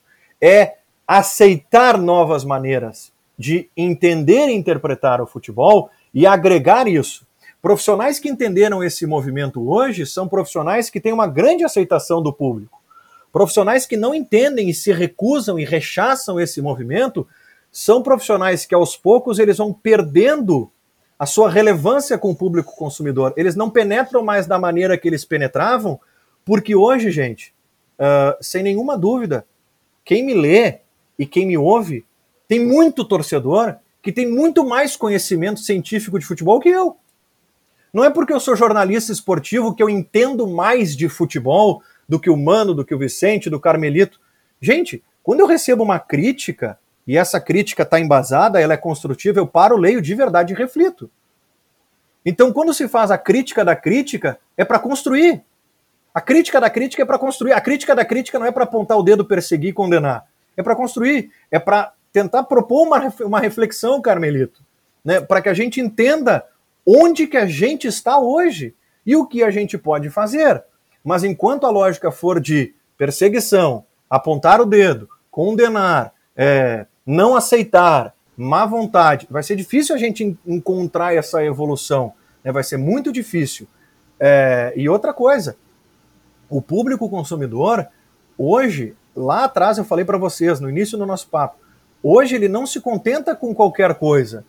Há uma infinidade de ofertas de conteúdos para o público e ele escolhe o que ele vai consumir. Mas é que nós ainda, a gente se preocupa muito com o que o grande veículo, o veículo tradicional está falando. A gente dá muita importância para o veículo tradicional. E quando a gente percebe que veículos tradicionais não estão nesse movimento, nos incomoda, porque a gente sabe a relevância que essas pessoas e esse veículo têm e como eles influenciam a opinião dos torcedores. Por mais que veículos alternativos eles supram essa carência de quem busca conteúdo de qualidade, ainda assim, né, os veículos tradicionais com grande abrangência e relevância, eles têm uma força muito grande em induzir o pensamento do torcedor. Não estou dizendo que o torcedor ele aceita qualquer coisa. Eu não estou dizendo isso. Mas a, isso é comunicação, tá? Isso é estudo de comunicação. A partir do momento que tu começa a repetir a mesma coisa várias vezes, todos os dias, escrever a mesma coisa, em algum momento o Carmelito vai parar e vai dizer assim, ó, ah, o Gamba tem razão. Esse técnico não presta porque ele é espanhol. E não atinge só o público, né, Gamba? Acaba atingindo a administração dos clubes, às vezes. Atinge. Que, que, é, pauta, que, pauta, que pauta suas ações nas redes sociais. De é. acordo com a repercussão da rede social, não existe convicção. A convicção é o que a rede social está analisando no momento. É isso aí. Gamba, para a gente começar a encerrar, como é que tu está vendo a situação do Grêmio, que passou por um grande momento nos últimos anos e nos últimos dois vem de altos e baixos e vem necessitando ter uma reformulação e parece que as cabeças são as mesmas e as coisas se repetem. É por aí, Vicente, que é o nosso gremista do o programa. Grêmio, representante do Grêmio. Cara, eu, eu tenho definido para meus amigos, assim, que eu converso sobre isso, que o Grêmio parece para mim que está num limbo, sabe? Ele está entre, ah, vou mudar de modelo, né, ou vou insistir num modelo que consagrou sem saber direito como fazer. É, eu acho que o Grêmio está comprando o discurso de mudar o modelo, de, de né, identificar que o modelo tem que ser trocado. Eu acho isso um erro, tá? Acho que o Grêmio tem condições de manter jogo de posse, de, de qualidade e tal. O problema que eu vejo, né, na minha posição, é que parece que teve um sucateamento na parte da, da, da gestão de futebol do Grêmio. Teve o Grêmio caiu em preparação física, caiu em preparação de goleiros, caiu em análise de desempenho e muito para é prospecção muito muito em função de atender os caprichos do Renato, né? A gente sabe que é um custo que vem, né? Ele centraliza tudo nele.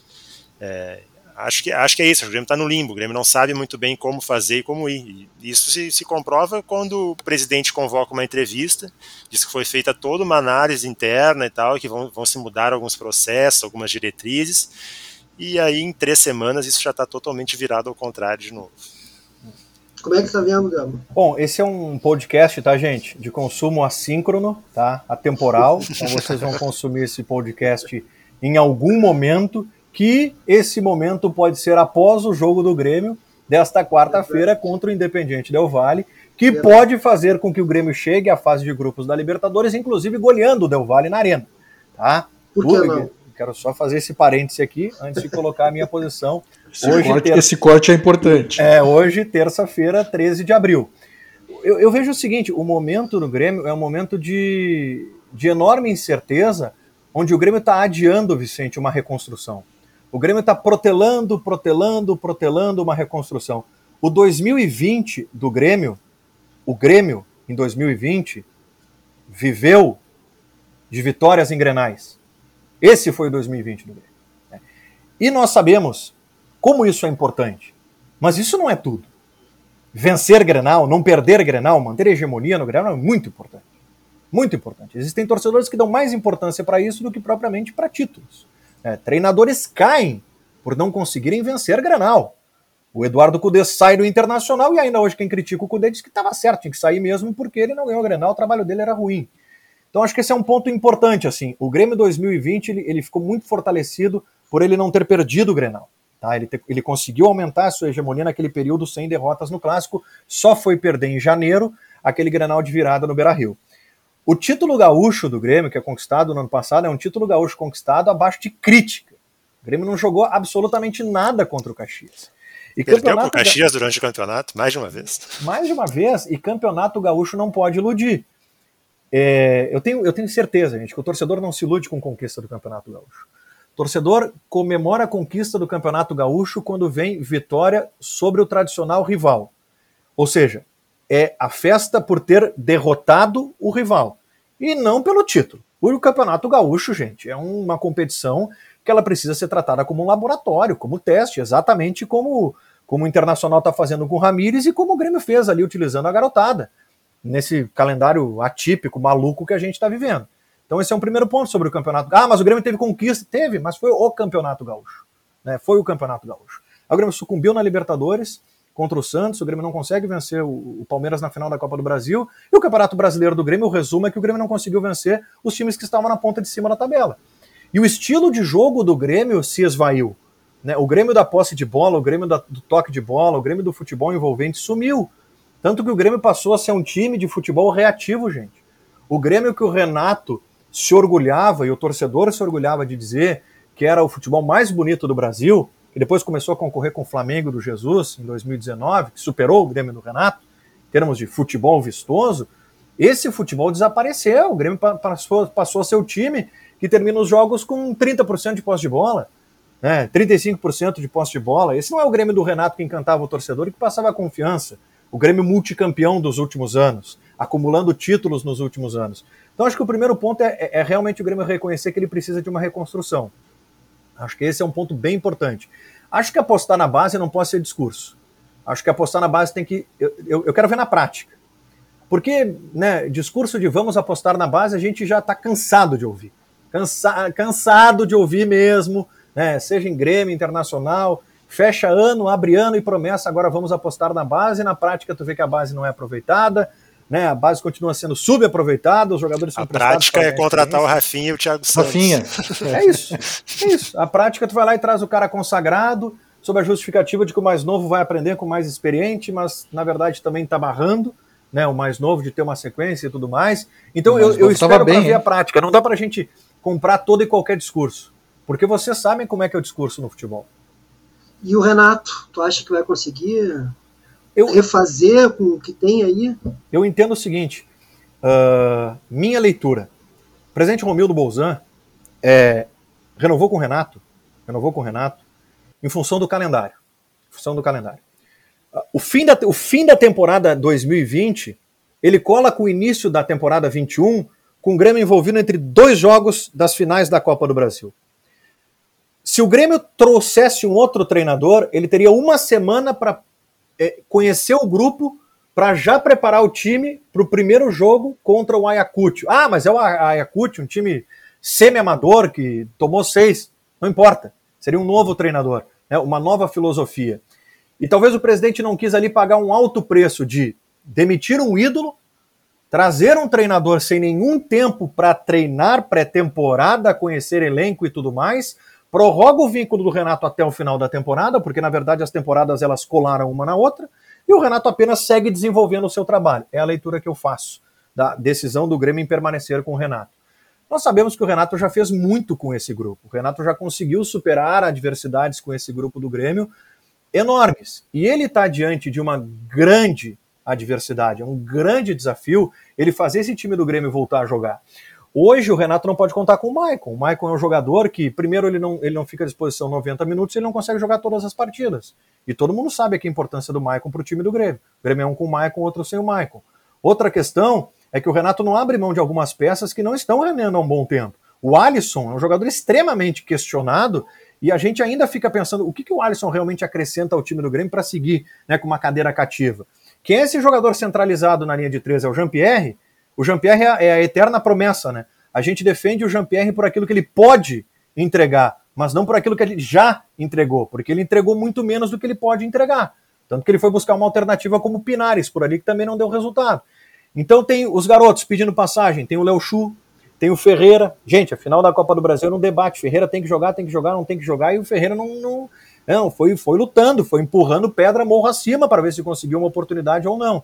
Então é preciso que o Grêmio mude um pouco esse estilo, não sendo tão dependente de figuras como o Maicon. É preciso encontrar uma alternativa. E me preocupa muito quando a, digamos assim, primeira solução do Grêmio é buscar um volante de contenção marcador, o volante que destrói e não constrói. Para mim, isso não tem absolutamente nada a ver com o perfil do Grêmio. O Maicon era meia, a qualidade da saída do Grêmio vem do passe do Maicon. Não é o fato do Grêmio ter um volante, né, o tal volantão marcador, que vai fazer o Grêmio jogar diferente. Não é por aí. É, passa longe desse jogador, dessa peça, o que o Grêmio precisa evoluir. Passa longe do Thiago Santos ser esse jogador. Gamba, e passando para outro lado agora. Internacional parece que vai vir esse ano com uma, um pensamento franciscano, assim, pouco dinheiro, pouco investimento, buscando peças aqui e ali. Tu acha que esse grupo do Inter pode dar o título que vem chegando tão perto nos últimos anos? É, a direção do Inter, ela, ela teve uma, uma atitude que ela deixa claro para o torcedor o que, que o Inter pode almejar em termos de contratação. Né? O fato do Internacional ter aberto essa conversa com a torcida, trazendo a realidade financeira do clube para os torcedores, de alguma maneira deixa para o torcedor a ideia muito clara de, de, que a expectativa por contratações, por reforçar o elenco, ela é muito baixa. Né? Então a, a, grande aposta do Inter em termos de contratação é o Tyson. Só que o Tyson seria para agosto. Até agosto, Internacional precisa seguir na Libertadores. Precisa seguir na Libertadores, que é a grande prioridade do Inter. Então, esse é um primeiro ponto.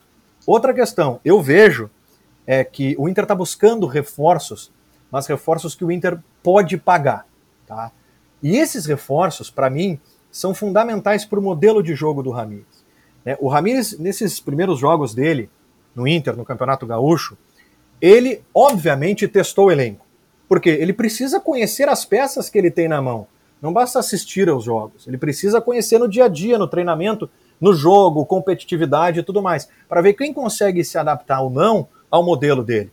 E para mim ficou muito claro nesses primeiros jogos do Ramires que esse modelo de jogo é muito dependente de laterais qualificados. Laterais qualificados. O Inter precisa desses jogadores. E o Inter hoje não tem esses jogadores. Né? Talvez tenha ali na frente com o Saravia recuperado, mas o Moisés ainda para mim não é esse jogador que possa se adequar ao modelo do Ramires. Ele pode, de alguma maneira, ajudar, mas não seria a solução para esse modelo. E um outro jogador importante é o centro médio, o volante, o camisa 5, né, quem começa a construir a jogada no jogo posicional do Ramires. E o Dourado precisa mudar a sua característica ou evoluir, e eu não sei se ele vai conseguir isso, para ser esse jogador do passe entre linhas. Porque no modelo do Ramires não existe o 10, não existe o, o articulador, o meia. O, o, no modelo dele, quem faz esse papel é o 5. É esse jogador. E é esse jogador que o Internacional talvez precise encontrar. Talvez esteja no elenco, pode ser o Johnny. De repente, quando o Johnny for, for testado por ali, talvez tenha uma resposta. É, eu, eu, entendo toda a importância que o Dourado tem para o elenco, o Dourado é o capitão do Internacional e tudo mais, mas para esse modelo de jogo ele ainda tem que evoluir, tem que evoluir bastante, porque hoje o que, que a gente está vendo? E uma questão natural, a transição do Inter ainda é muito lenta porque os jogadores estão assimilando os movimentos. Os movimentos é aquilo, né, de virar a chave. Né? O jogador não é máquina, então o próprio Ramires diz que ele coloca vídeos, conversa com os jogadores, treina, conversa depois. É aquela coisa do jogador realmente não ser jogador de bola, dele ser atleta profissional, entender o que, que ele está executando em campo.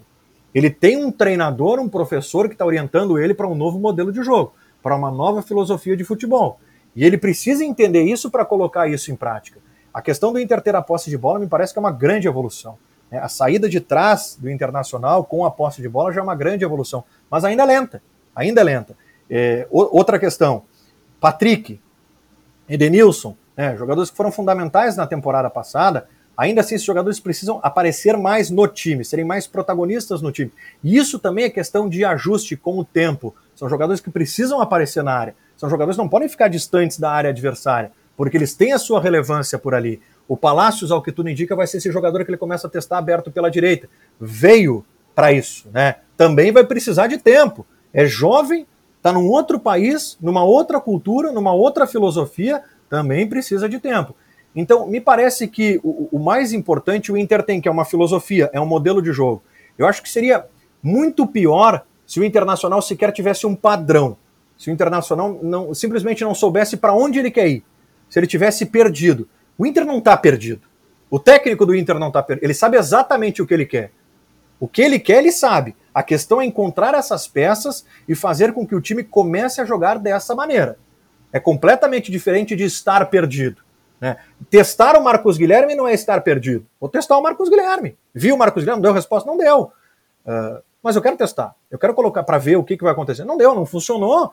Se busca uma outra alternativa. E, e tudo isso faz parte de um modelo que está sendo implementado agora, né, gente? São quatro, cinco, seis jogos, é, é, é, muito pouco, é muito pouco. A gente aqui, essa nossa lógica imediatista é um negócio absurdo. A gente, a gente, a cobra resultado. É, e, e vai jogos. além, né? Vai além disso, né? Porque existe um projeto hoje para o futuro. Quando ele traz o Gross, é, não é só uh, ah, para o time é, de cima ali, é um projeto para o futuro. E ele, ele coloca isso, é um projeto de três anos.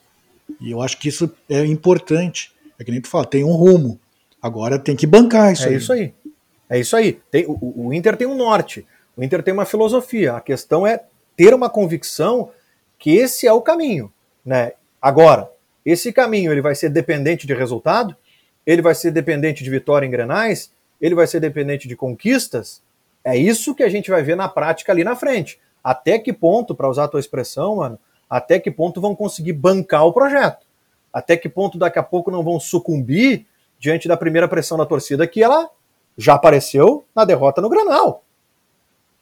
Já estava aí, já estava aí. O torcedor é, é, é, passional, o torcedor ele age dessa maneira, mas eu acho que além da passionalidade, também é preciso entender um pouco esses movimentos que estão sendo dados, assim, onde que o Inter quer chegar. Eu entendo completamente, né, o jejum de títulos, né, a, a, necessidade de ter uma conquista expressiva, de não ter mais paciência, né, em ficar na fila, né, o sofrimento de ter batido na porta um título da Copa do Brasil, um título do Campeonato Brasileiro, tudo isso é muito recente. É mu e, e, a gente tem que entender o torcedor nesse sentido, daqui a pouco, quando ele não tem paciência com o trabalho a longo prazo mas é que eu não vejo outra maneira de evolução para o Inter que não o trabalho a longo prazo, mas trabalho a longo prazo tendo continuidade. Porque o trabalho esporádico, trabalho esporádico ali tu consegue um resultado, dois resultados, três resultados, sabe que não vai dar em lugar nenhum. Tu sabe disso. Tu vai ganhar alguns jogos pontuais, talvez tu vai ganhar. Ou não vai deixar nada, né? Não deixa nada, não deixa legado, não deixa absolutamente nada. Termina o contrato, o técnico vai embora, começa do zero de novo resultados pontuais, vai, conquista o Campeonato Gaúcho, não deu certo no Brasileiro, demite, traz um outro, e é esse ciclo interminável que o Inter está há alguns anos.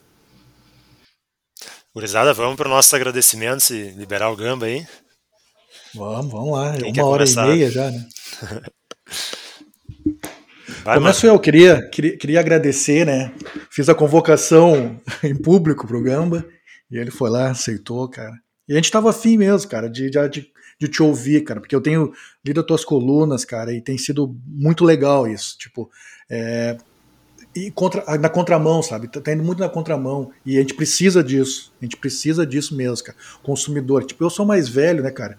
E aí, às vezes, tipo, talvez seja por isso, né? Eu preciso de um conteúdo que eu, que eu me identifique. Que eu me identifique.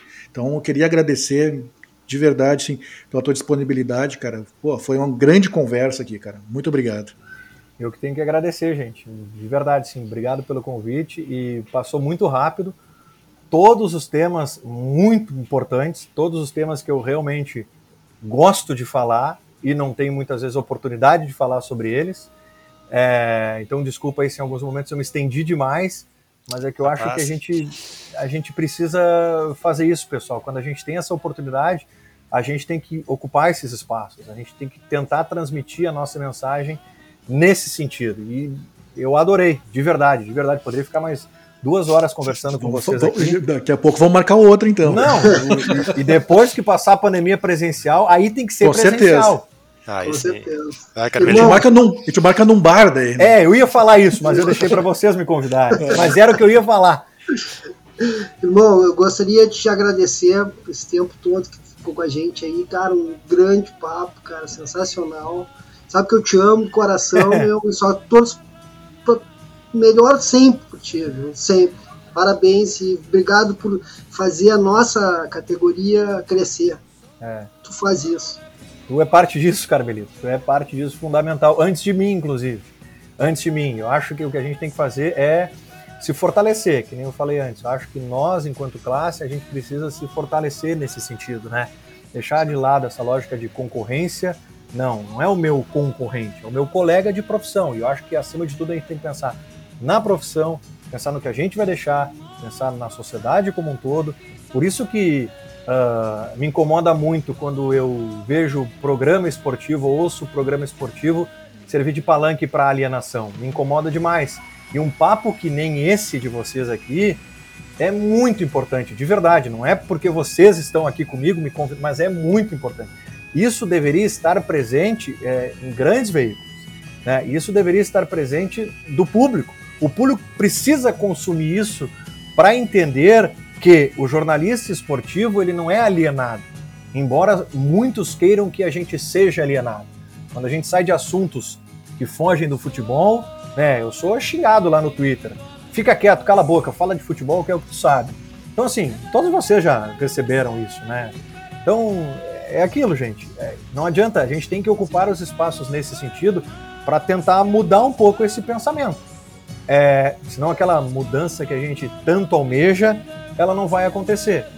Ela pode acontecer? Pode. É, eu sou um, um, pouco pessimista, assim. Acho que é pelo convívio com o Carlos Guimarães. Mas ela vai mudar, ela vai mudar. Vai, alguns, mas a gente vai, tem que tentar, né? Vai, tem que vai. tentar, né? Fazer a nossa parte. Tem. Eu quero me associar também, meus, meus colegas de podcast, agradecer muito o Gamba. Foi um papo muito legal, a gente passou por temas importantíssimos, né? Conseguimos também explorar um pouco o Gamba dentro de campo, né? mas o principal era, era realmente o fora de campo, o mais relevante, o mais urgente, o mais importante. Uh, o Gamba datou, né? Falou da data que a gente está gravando, uma data importante, 13 de abril. Hoje marcam seis anos da morte do Eduardo Galeano. Né? A Nájila lembrou disso lá no Twitter, né? Que a gente ia gravar hoje nessa data. E eu quero deixar também o meu agradecimento para o Gamba, dizer que o espaço está aberto para retornar, a gente incomoda ele de novo no futuro. E quero deixar uma, uma, uma, frase né, do Eduardo Galeano, que uma citação que o Davi deixou lá no nosso Twitter do Três Teses, que é o seguinte: livres são aqueles que criam, não aqueles que copiam. E livres são aqueles que pensam, não aqueles que obedecem. Grande, grande Baita frase. É isso aí, Ótimo. pessoal. Muito obrigado pela audiência de todos. Até o próximo Três Teses. Até o próximo, valeu. Até.